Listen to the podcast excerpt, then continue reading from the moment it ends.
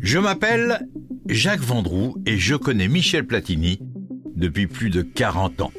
Sa parole est rare, alors forcément, l'épisode que vous allez écouter est un document exceptionnel.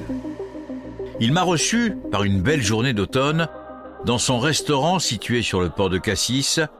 Platoche, comme on le surnomme, a bien voulu se confier pour mon podcast consacré aux géants du football français.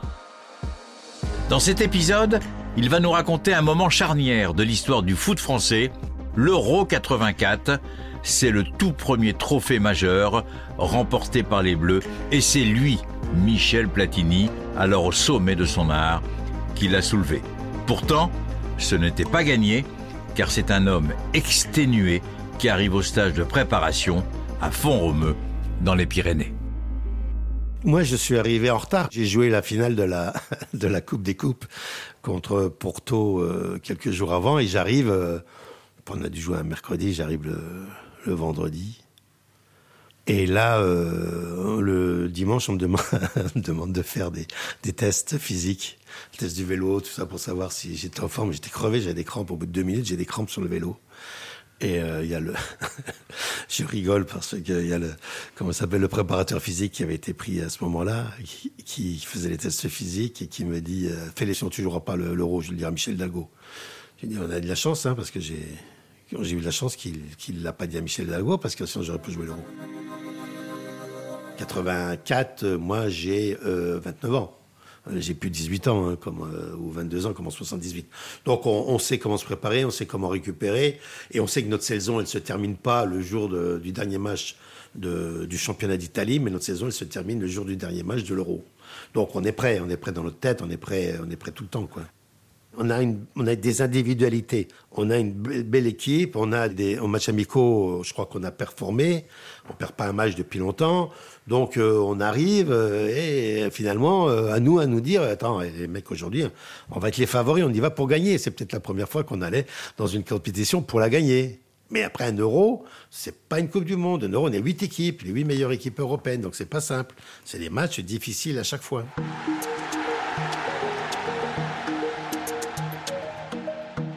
C'est toujours l'histoire du premier match dans une grande compétition que tu attends avec impatience. Il y a une pression, tout le monde est là. Il y a beaucoup de presse, beaucoup de presse internationale. Et tu sais que le Danemark est une belle équipe. Il y a l'Audrup, il y a le Kerr Larsen, euh, il y a pas mal de, très bons joueurs. Et tu sais que ça va pas être un match facile. Le premier match d'une compétition comme ça est compliqué. À nous à bien gérer. Le Danemark fait peur aux Bleus. C'est la seule équipe à les avoir battus au cours de ces douze derniers mois. Avant la rencontre, Platini et ses coéquipiers sont crispés. Sur la pelouse d'un parc des Princes totalement comble, le match est âpre, physique et surtout éprouvant. À la mi-temps, aucun but n'a été inscrit lorsque les joueurs retournent au vestiaire. On n'est pas inquiet, ça se joue sur trois, sur trois matchs. L'important, c'est d'être dans les deux premiers. On n'est pas inquiet, on joue, on joue pour gagner. On est chez nous et on va tout faire pour gagner, mais on n'est pas inquiet, non, non, non. On, on essaiera de, de, faire mieux en deuxième mi-temps. La Platini, but de Platini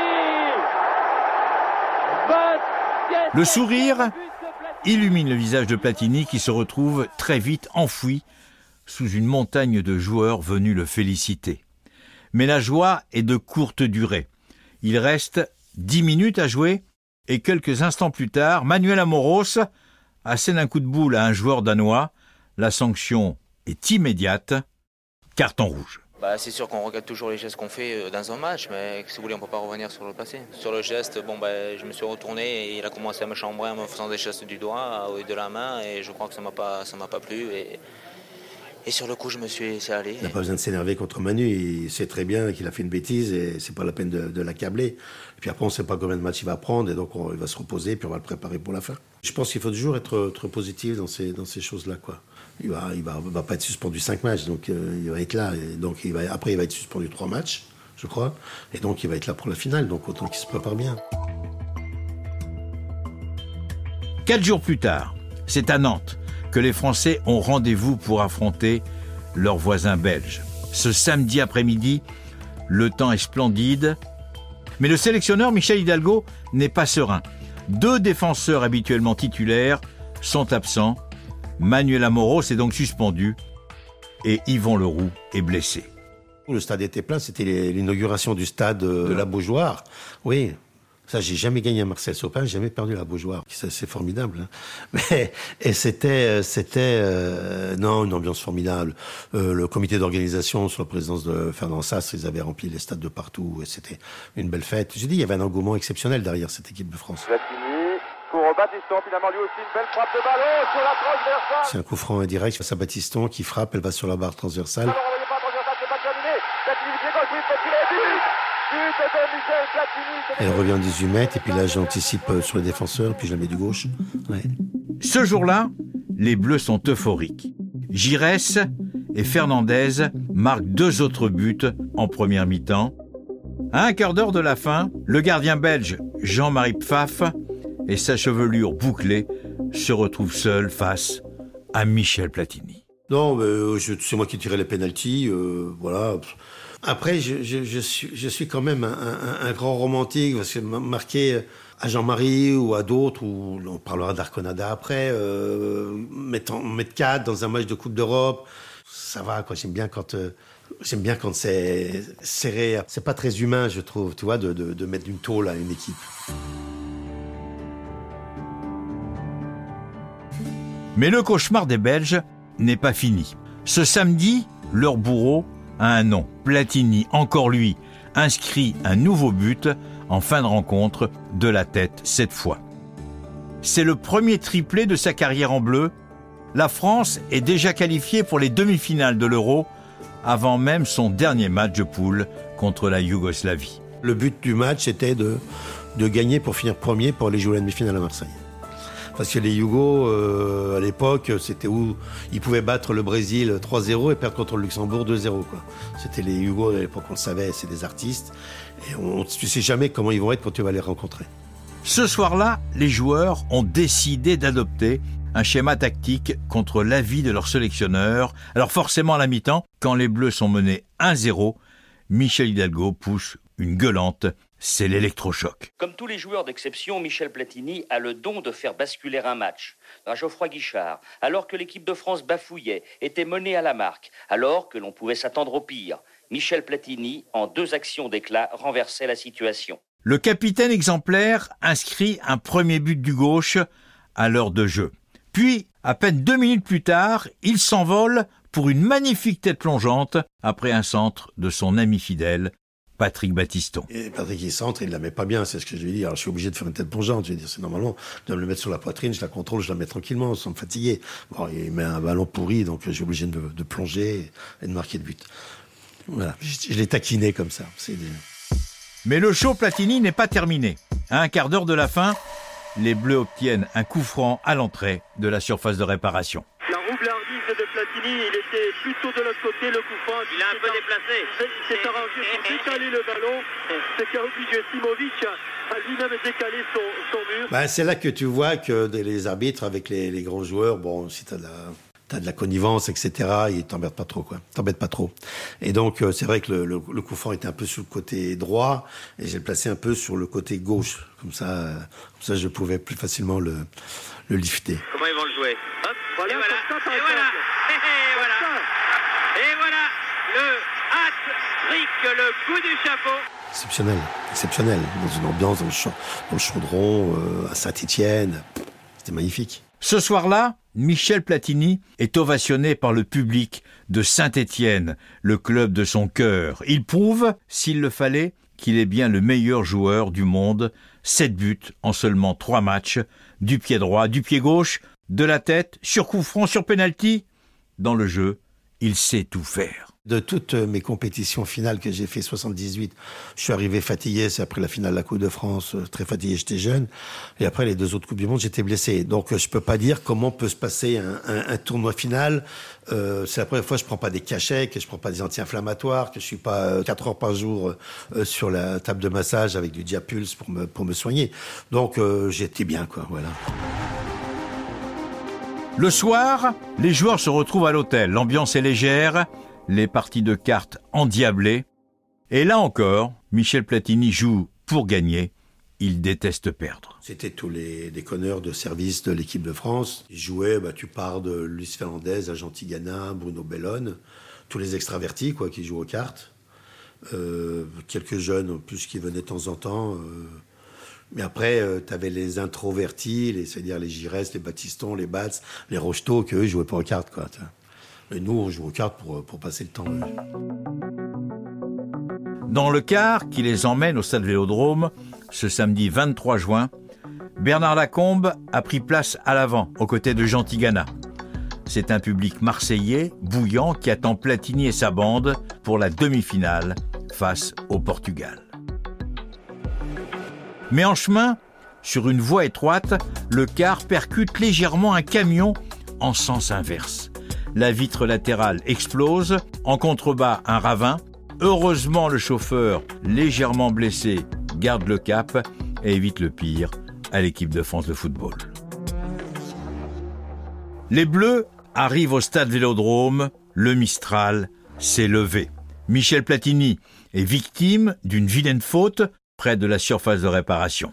La faute, c'est sur moi, j'ai mal au genou. Et je me souviens, euh, je suis un peu boitillant, j'ai mal au genou. D'ailleurs, j'ai eu mal pendant, pendant deux, trois mois au genou. Hein. Et puis, t'as je crois que c'est Gigi, qui vient me dire, tu sais, euh, Domergue, il tire bien les coups francs. Je dis, ah bon, t'es sûr? Je sais pas, dit, c'est un, jeune qui arrivait. Ah bon, t'es sûr? Bon, bah, on va le laisser tirer le coup franc, puis il l'a mis dans la lucarne. Un superbe frappe de Domergue et premier but français à la 25e minute de jeu par euh, Ce match, il n'est pas du tout chaud. On doit le gagner 3-0. On doit gagner 3-0. On doit, en première mi-temps, deuxième mi-temps, on a des occasions, on doit la mettre au fond. Et à la fin, on, on doit le perdre. Le Mistral continue de souffler violemment ce soir-là sur le vélodrome. Et c'est un vent glacial qui s'abat sur le stade à un quart d'heure de la fin du match. Le Portugais Jordao égalise d'une tête lobée. Il va falloir, et oui, disputer les prolongations en demi-finale, comme deux ans auparavant au Mondial, face à l'Allemagne. Cette fois, les Portugais inscrivent un deuxième but. On doit le perdre. Parce qu'il mène 2-1. Après, je crois que Giordano, il a une occasion euh, euh, très nette. Euh, et on doit être mené 3-1. Je veux dire, on doit, on doit perdre le match. On doit perdre le match. Et on domine, et on domine, c'est pas rentrer, on domine, et etc. Puis après, je crois je crois qu'il y a Domer qui va faire une 1-2 avec le roux. Je veux dire, ça se fait, c'est des choses qui se font pas, quoi. Une 1-2 Domergue le roux, ça ne peut pas marcher avec les pieds qu'ils ont. C'est impossible. attention à Domergue qui s'appuie sur euh, euh, le roux qui pivote. Et le ballon, il est, il est, il est intercepté, il vient de moi. J'essaye de dribbler le gardien de but. Je cherche le penalty.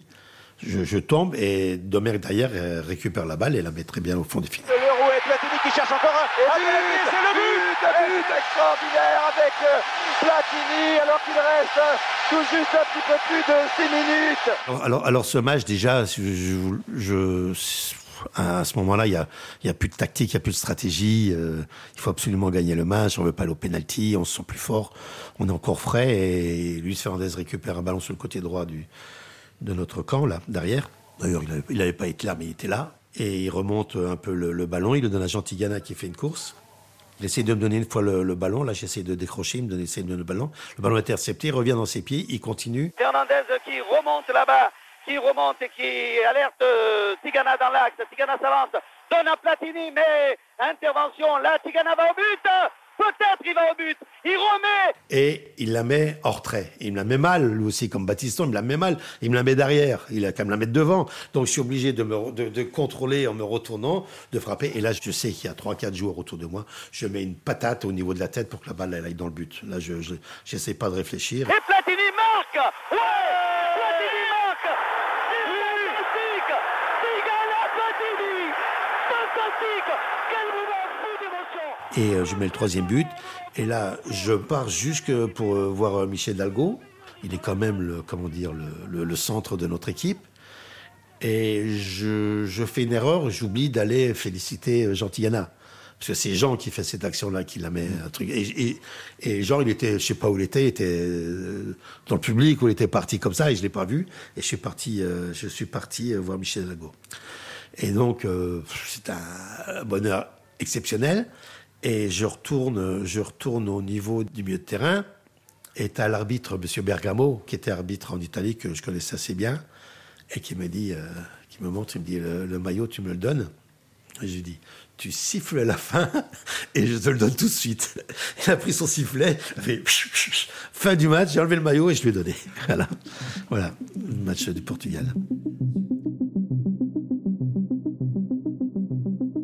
Quand on a été en Coupe du Monde en 78, on avait été content d'aller en Coupe du Monde.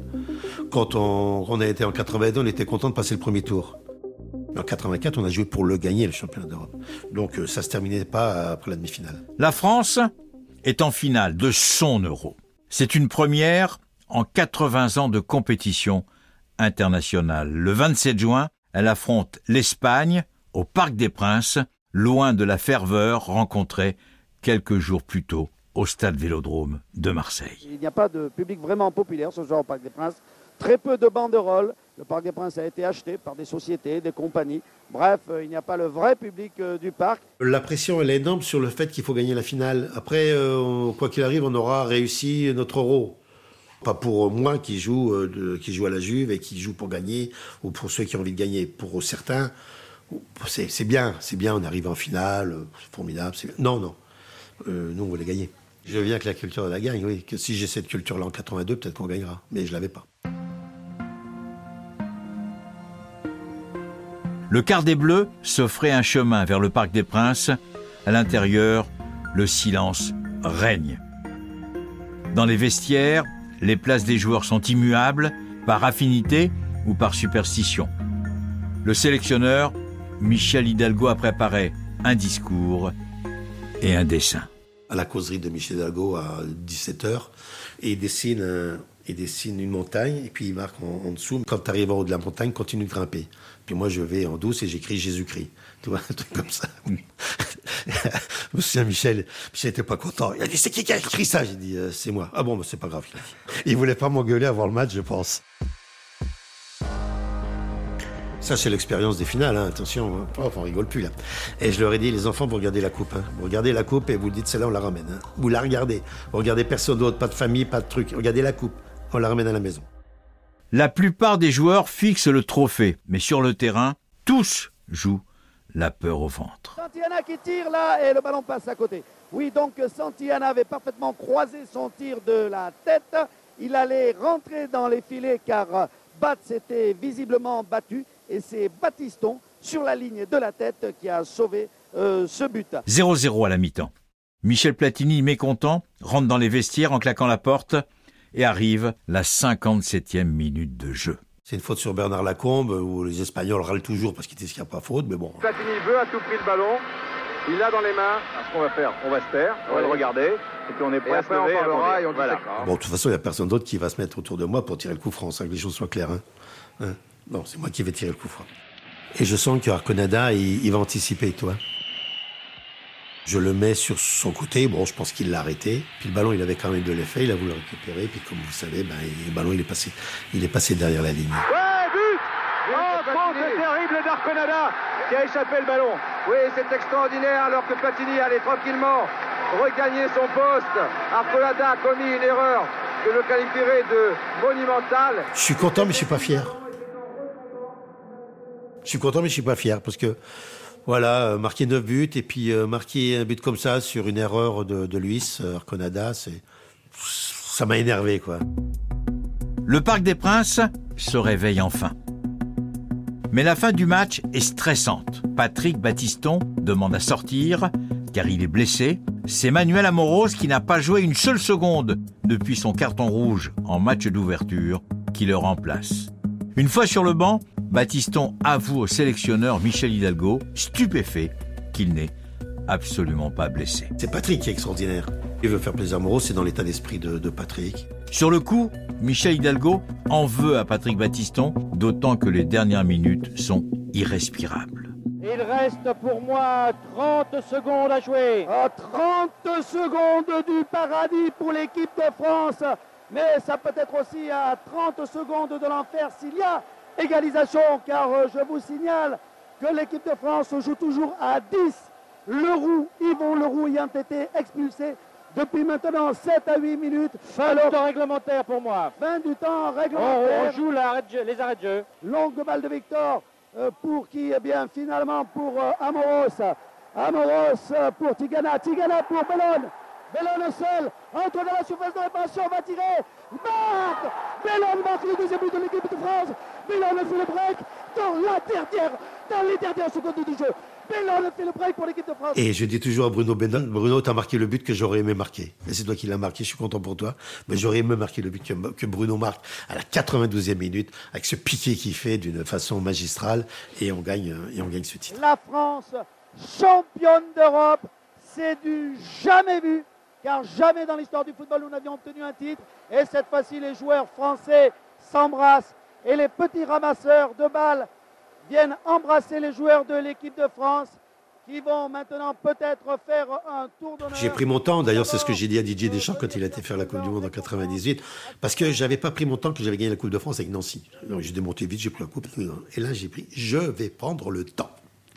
Je prends le temps. Et tu avais les, les, organisateurs de l'UFA qui disaient, Michel, avant, c'est bien, je prends mon temps. Ben, on est chez nous, on est chez moi, je vais prendre mon temps de monter chercher la coupe.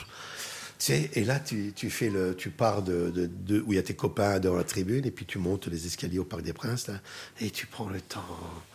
Mais tu, tu, tu, tu fais pas le barbeau avec les supporters. Tu prends le temps, tu dis, profite de cette minute, c'est une minute de bonheur, c'est la minute que tu attends toute ta vie, et c'est toi le champion d'Europe. On est champion d'Europe, et c'est exceptionnel. Que Michel Platini monte dans la tribune officielle, qui est félicité par tous les officiels, et qui brandit la Coupe d'Europe première coupe, premier trophée remporté par l'équipe de France de football. Voici Giresse qui vient se placer à côté de Platini. Voici Jean Tigana. Jean Tigana a réquisitionné la coupe et c'est lui qui a fait le tour tout seul. Je crois que si on l'empêche pas, il sera encore en ce moment en train de tourner autour du, autour du terrain du Parc des Princes. Au Parc des Princes, la fête continue, bien sûr, puisque les joueurs. Dans le vestiaire, je je dirais pas que c'est la folie parce qu'on est fatigué, la saison est longue, c'est la fin d'une très très très longue saison. Je pense que on est plus dans le. N'oubliez pas que je, suis Ballon d'Or. Hein, je, suis plus dans le ouf, comment dire, euh, dans le, le, le fait que j'ai rempli ma mission, quoi plutôt que dans l'euphorie de l'avoir gagné la Coupe de France avec Nancy euh, quelques années avant quand j'étais jeune. Non, j'étais plus dans un truc de ouf, euh, c'est bien, on a gagné. Voilà, on l'a promis, on a été, on l'a gagné, c'est formidable pour le football.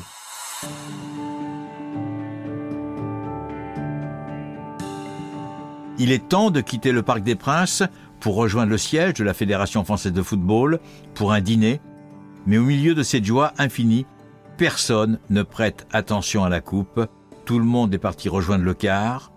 C'est Bernard Lacombe, l'avant-centre historique des Bleus qui récupère le trophée on a donné du bonheur à un monde qui n'avait pas l'habitude de gagner. Il le cache dans son sac, entre ses chaussures et ses chaussettes sales.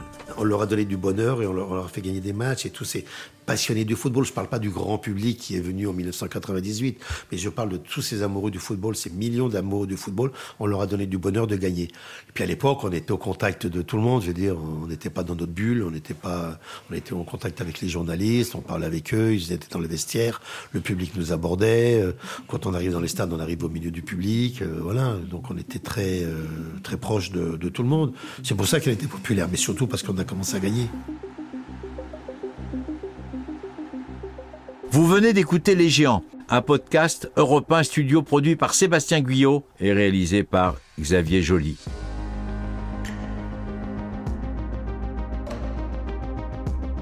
Si vous avez aimé cette épopée, n'hésitez pas à mettre un maximum d'étoiles sur les plateformes, ce sera un formidable encouragement. Je vous dis à très bientôt pour un nouvel épisode des Géants. La France, championne d'Europe, c'est du jamais vu, jamais vu, jamais